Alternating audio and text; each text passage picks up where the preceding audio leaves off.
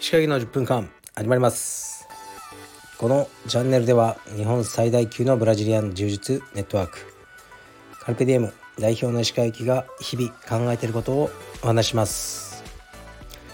はい皆さんこんにちは。いかがお過ごしでしょうか。本日は5月の8日です。月曜日です。やっとゴールデンウィークも終わってもう普通の日常にあの皆さん戻ってきたんじゃないでしょうか。東京は冷たい雨が降ってますね。今日の朝はかなり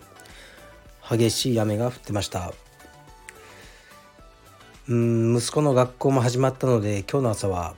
バタバタでしたね。6時に起こして、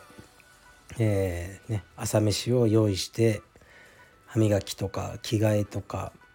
させて6時45分に家を出る。そうすると道場に着くのが7時ぐらいですね。で7時から8時までトレーニング。8時から10分間ストレッチ。ですぐに、えー、小学校の途中まで送っていく、えー、そういうルーティンなんですけど今日は久々にそれをやりましたね。なかなか慌ただしいですね。もうバタバタです。で今日はこれから僕のレスリングもあるので楽しみにしてます。で今ねレスリングを教わってるのは名前がすごいですよ。アバス・アバディ・シアバシュ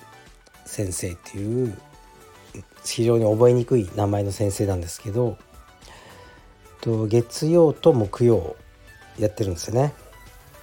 でえー、っとであの先生息子さんがおられてうちの息子とよりあ一つ上なんですね一つ上の子がいてでその子と日曜日の夕方ねはあのまた僕のレッスンと別に練習してもらえるってことになってで昨日やりましたね。まあ、そんなにきつくないあの練習でしたけどすごくためになる練習でよかったです。というわけでね息子の練習環境をどんどんどんどん作り上げていってます。で昨日もネットフリックス見ててあのちょシーズン1を見てしまいましたね「サンクチュアリ聖域」という相撲のドラマで、まあ、格闘技やってる人は結構好きなんじゃないかなと思いますね。僕は相撲自体は全く興味ないんですが昨日を全部見てしまったんですね。で最初ね半分ぐらいあんまり面白くなかったんですよね。うん。でも昨日後半の4エピソードぐらいを見たんですけど良かったです。結構感動しましたね最後。でやはりこう8話かけて持ってくっていうのがドラマの良さですよね。映画だと2時間で何とかしなきゃいけないのでどうしてもね時間的制約でこう人物描写が浅くなってしまうっていうのはあると思うんですけどドラマの場合はねしっかり時間あるんで第8話かけてなんか持ってきたなって感じでしたね。あのー、まあ、見てこれから見る人もいっぱいいると思うんでねこうネタバレはしないですけどね「お願いします!」っていうねこの一言で、あの、ちょっとね泣いちゃいましたね。はい、お願いします！でこう泣いちゃうと思います皆さんも、はい、見てみてください。であと一つね気になったニュースがあったんですよね。たまにこういうこと言ってますよね。気になったニュース。ツイッターとかでね流れてきたんですけどあの女優の真鍋かおりさんが今炎上してるというニュースがあったんでなんだ？って見てみたんですね。そうするとえー、っとペットの番組っていうのが始まったそうでまあ配信かなんかだと思うんですけどね。でそこで彼女があの鳥をね逃げたインコを探してますとかありますよね。あのそういう張り紙がたまに。でそれを彼女がこう笑いながら「いやもう鳥は無理でしょ」うと。犬猫はまあ大丈夫だとしても鳥を探してくださいって無理でしょうって言ってこう笑ったらしいんですね。その動画も見てみたんですけど。でそれでまああの鳥ファンたちが大激怒だと。実際見つかることもあるらしいですね。僕も知ってるし個人的に見つかった人。あのし、ね、最後の手段だとしてもう、ね、鳥自分のペットが逃げちゃった人。はねもうほんと切実な思いでそれをね張り紙を街にしてるんだ。とね。でそれをねこう笑う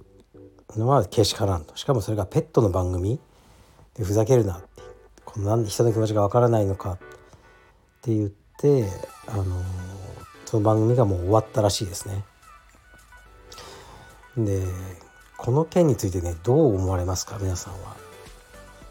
僕はまずまあいいか悪いかというといい発言ではないですよね。でなでもそれ番組がそれあの放送しちゃったわけだから生放送じゃないんで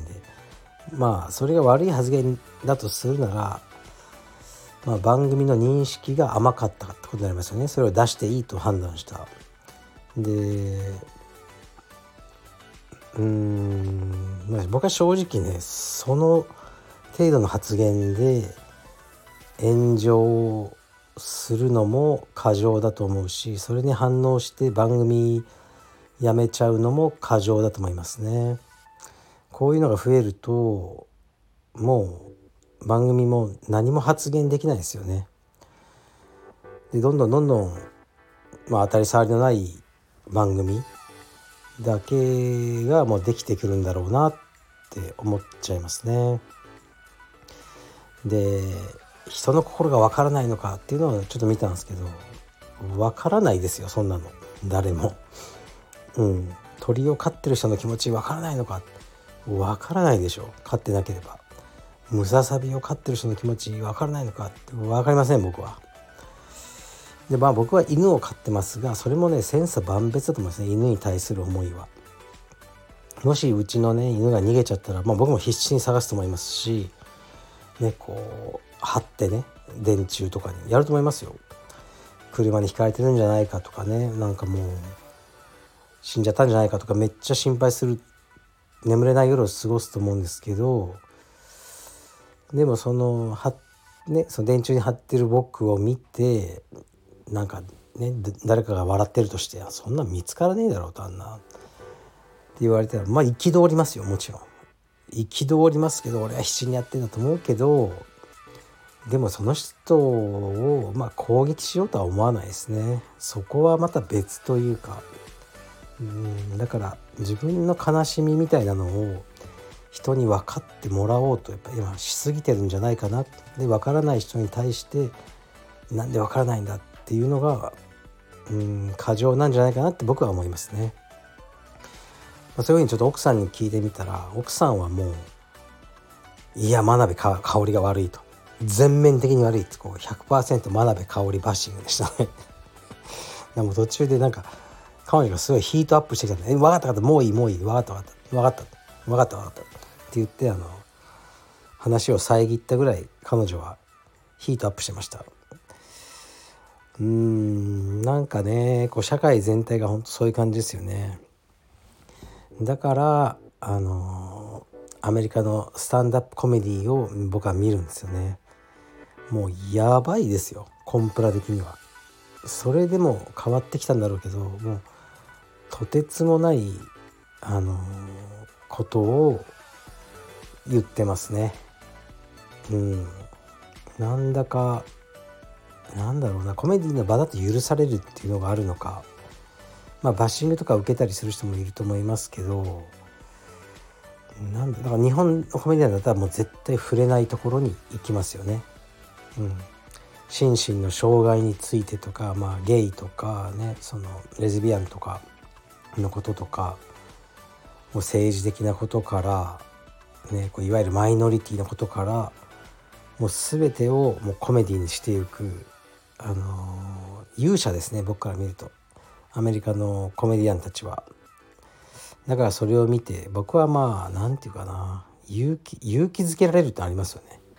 うん、この話題に切り込んだかっていう、うん、には、まあ、かなり好きであの、ね、ネットフリックスとかで見ているってありますね。下ネタは好きじゃないんですね僕は。下ネタばっかりに走るやつはまあこれ安易なあまあチープな手法だなと思ってあんまり見なくなるんですけどそうじゃない、うん、あの話題で、ね、話題にこう切り込んでいくコメディアンたちが好きですね。やはりねまあこれ何度も言ってますけど何度見ても